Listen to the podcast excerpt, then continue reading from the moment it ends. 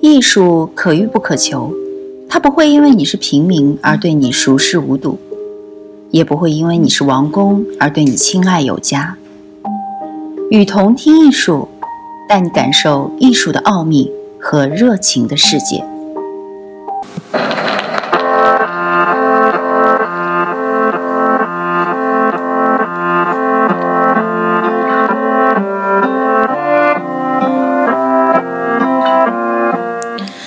如果不是为了艺术，我应该很早就自杀了。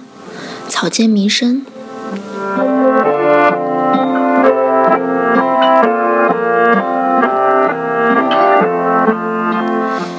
接着上期，我们继续为大家介绍草间弥生。如果你一定要问我从什么时候开始艺术创作的，我可以告诉你，那是在很小很小的时候。我的一生。我活着的每一个日子都与艺术相关。要是人可以有来世，我还想再做艺术家。无论生和死，艺术对我来说就是一切。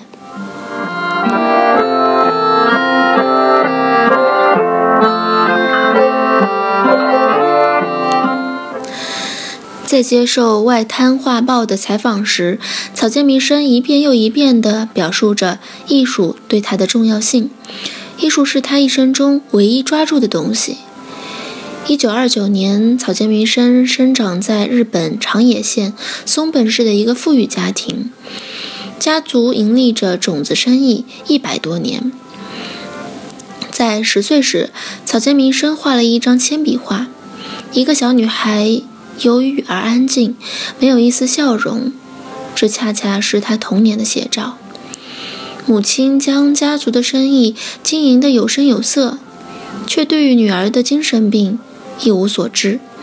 在他来看，草间弥生所谓的幻觉都是胡说八道，而画画更不是富家女应该做的事情。他更希望自己的孩子成为收藏艺术品的人。母亲毁掉了草间弥生的画布，罚他和工人们一起干活，经常把他关起来，每天打我、踢我的屁股。强烈的恐惧感让草间弥生的精神接近崩溃。童年的记忆虽然不尽美好，却极大地激发了他的创作力。草间弥生不但发明了那些张牙舞爪、类似花卉的植物，还把它们做得越来越庞大。花和植物成为了草间弥生近来创作的主题，并已经在洛杉矶展出了《午夜怒放之花》系列。正是因为他对童年的回忆。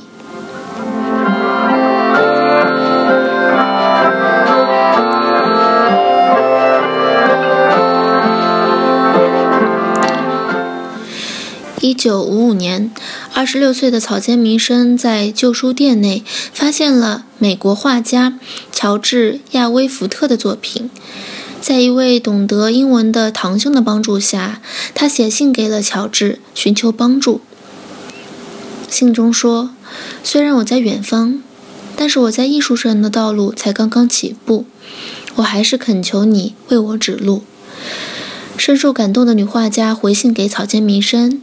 表示愿意在美国推荐他的作品。一九五七年，草间弥生拿到了去美国的签证。离开之前，母亲给了草间弥生一百万日元，并告诉他永远不要踏入家门。临走前，他在家外的河堤上毁掉了一千件作品，表达对母亲的愤怒。在日后的小说《中央公园毛地黄》中，草间弥生通过描写一位日本女孩在纽约的遭遇，展现了自己早年的经历：孤独潦倒，身无分文，仍然不打算回日本。他夹着自己的画，在城市中的画廊间穿梭。由于不懂英文，这个小个子、相貌并不出众的东方女人，想卖掉一张作品都异常困难。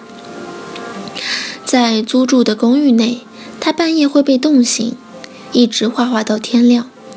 在街边的垃圾篮中捡起鱼头和丢弃的烂菜叶，并用这些材料熬一碗汤。在美国人眼中，日本女人就好像是温室中的花朵，但是草间弥生打破了这个看法。她强悍而具有创造性。美国艺术家约瑟夫·科内尔的出现，给草间弥生的人生添加了浪漫色彩。科内尔是近代美国著名的艺术家、雕塑家和实验电影先锋人物。第一次见到他的时候，他穿着一件奇怪的外套，我被吓坏了，以为自己见到了一个幽灵。他每天写信给我，打无数个电话给我，在电话中呼唤我，以至于有人问我电话是不是坏掉了。我说不是的，是因为他一直在和我通话。草间弥生后来回忆，科内尔有一天竟然给他写了十四封信。自上世纪六十年代认识之后，两人一直相伴，直至一九七二年科内尔去世。爱人的去世给草间弥生沉重的打击，他的精神问题越来越严重。一九七三年，科内尔去世的第二年。草间弥生从纽约回到东京，离开艺术家和评论家，逃出媒体的视野，独自一人在精神病院疗养。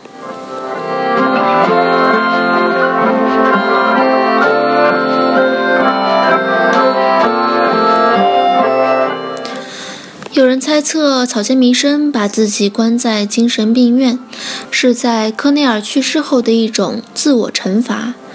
他为博取盛名而进行了一场疯狂行为后的后悔，认为自己更应该听取科内尔的意见，把更多精力放在作品上。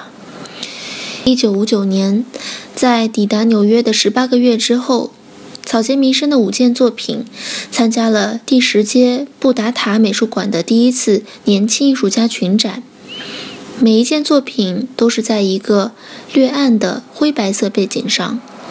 绘满网状图案，它的原点受到了纽约知名评论家的注意。唐纳德·贾德在《艺术新闻》中写道：“草间弥生是一位原创性画家。展览中的五幅白色巨幅作品，无论在概念上还是其实方式，都是前卫而有力的。”它发自于那些融于平面的点，也发自于那些稍微偏离但效果强烈的点。一九六四年，草间弥生组织了名为“千船会”的展览。他把阴茎模样的软雕塑塞进船里，摆满了整个房间。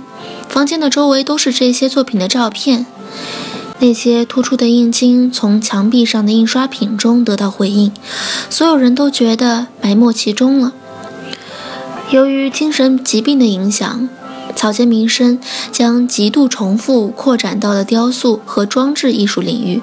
更有趣的是，这竟然引领了未来美国波普艺术的潮流。安妮沃霍尔类似形式的展览牛首交错出现于1966年。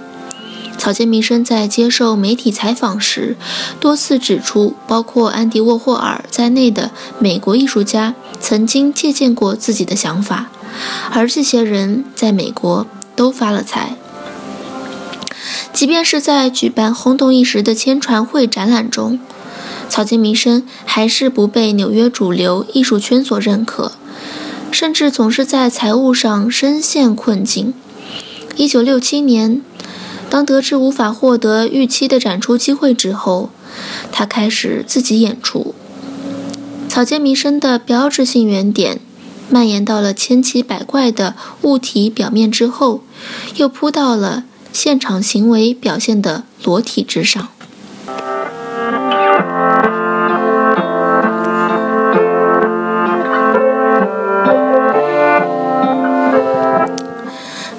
尔街的纽约证交所旁，四个裸女正随着鼓手敲出来的节奏扭动着，而草间弥生在他的律师陪同下，正向着他们裸露的身体喷着蓝色的波尔卡圆点。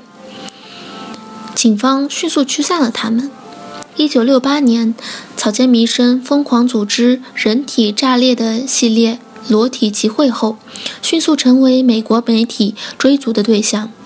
她化着浓妆，披着长发，穿着自己改制的怪异服饰，一绑自由女神像，或是中央公园的仙女爱丽丝雕像，到处肆意的表演。人潮从四面涌来，每个观众需要付两美元门票。借此行为艺术，草间弥生获得了不菲的收入。一九六九年，在纽约 MoMA 的一次展出之后，这个日本女人成为了《纽约时报》的封面人物，其头版图片的副标题却是：“但这是艺术吗？”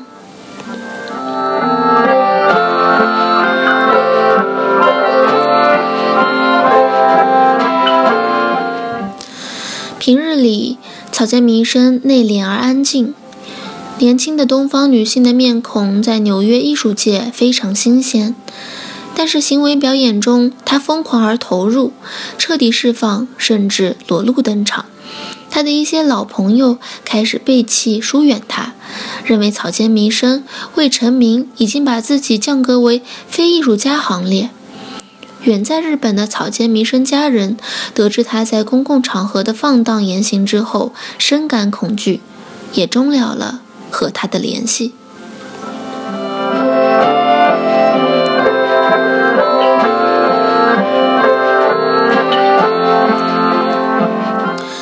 草间弥生在美国的十几年正值波普艺术的兴旺期。多年以后，当评论家们重新梳理他的创作历程时，把草间弥生式的疯狂归位于复杂的社会环境。那是一个嬉皮士横行的时代。草间弥生很快就意识到这个国家正在流行什么：他们抗议越战、吸食毒品、追崇东方神秘、寻找外来宗教的庇护、崇尚性解放。很多人开始以打破常规为生，一些人因此变得富有而出名。草间弥生在纽约的经历，将日本人的名字写入了西方波普艺术史。1962年，草间弥生与安迪沃霍尔等一起参加了绿色画廊的群展。绿色画廊同年本打算为他举办个人展览，但因为缺乏资金，不得不放弃。当 Old Branch 的个展在绿色画廊开幕时，包含与草间弥生无限重复的男性生殖器相似的软雕塑。他的妻子诉说了草间弥生对某些作品的影响。很抱歉，我们接纳了你的创意，他说。几乎是在相同的时间段，安迪沃霍尔就像经营一个模仿品的批发店一般，不断地吸收周围的一切元素。在草间弥生签传会的展览开幕式上，沃霍尔带着极为震惊的表情，对其完美的展现大为赞美。如果草间弥生不是因为精神病而离开纽约，他会是安迪沃霍尔艺术定位最为有力的竞争者。但精神疾病恰恰又为草间弥生的几十年创作作为主导。国内评论家陆荣之把草间弥生和小野洋子比作二十世纪国际艺坛最闪耀的女明星。小野洋子与列侬的世纪之恋，以及与欧美艺坛核心势力的接触，都使得她在流行文化中的知名度远远大于草间弥生。但就具有标志性独特的艺术风格和开创性来说，草间弥生的复活。源自于他的艺术本身，陆荣之这样说。在小野洋子遇到列侬之前，他的作品已经很棒了。但从某种意义而言，列侬使他更加受关注。草间弥生的经历虽然传奇，却没有一个类类似于列侬的角色。这可能是他并非尽人皆知的原因之一。独立策展人方振宁这样评价。不容忽视的是，他既是日本当代艺术的先锋，在纽约期间更影响了纽约的波普艺术。曾经邀请草间弥生参加台北画廊博览会的洪平涛回忆，那次，草间弥生的几十件绘画和小件雕塑被抢购一空。遗憾的是，那间巨大的南瓜在两三个月后都没有卖出，因为在台北找不到适合的仓库。我们就把南瓜运到了乡下，包裹得严严实实，放在田里，好像一个碉堡，直到最后被运回日本。这一个巨型南瓜当时的价格不超过五十万元，而今日已经涨了数十倍。十年间，每每提及此事，洪平涛都觉得很惋惜。一九六六年，草间弥生非法参加了威尼斯双年展。他未经同意，就带着作品《纳克索斯的花园》出现在绿园中央的意大利馆面前。一千五百个金色镜面构成的装置突出醒目。他本人穿着金色和服，端坐其中，并立牌表示一个金球价格两美元，强调艺术品可以像热狗一样叫卖。在被双年展组委会请出之后，他穿着猩红色的紧身衣，摊开双臂，躺在进球中间，风头超过了参展的所有艺术家。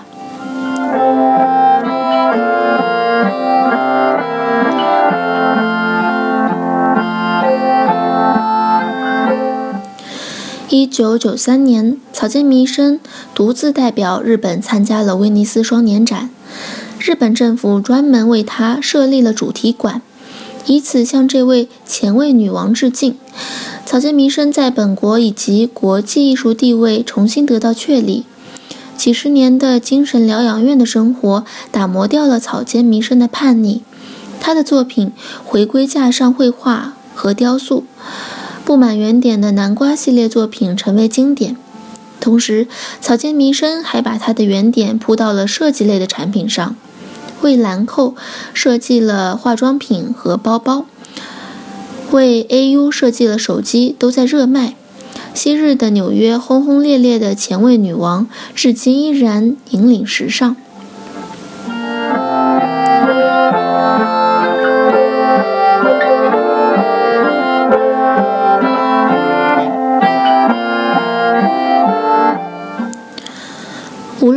是否了解草间弥生。一看到作品，就马上知道他来自日本。这与意识形态并没有关系，只是因为他把日本民间文化的亲切感和现代社会融为一体。无穷无尽的原点就是它的标志，一直在重复，却又永远时尚。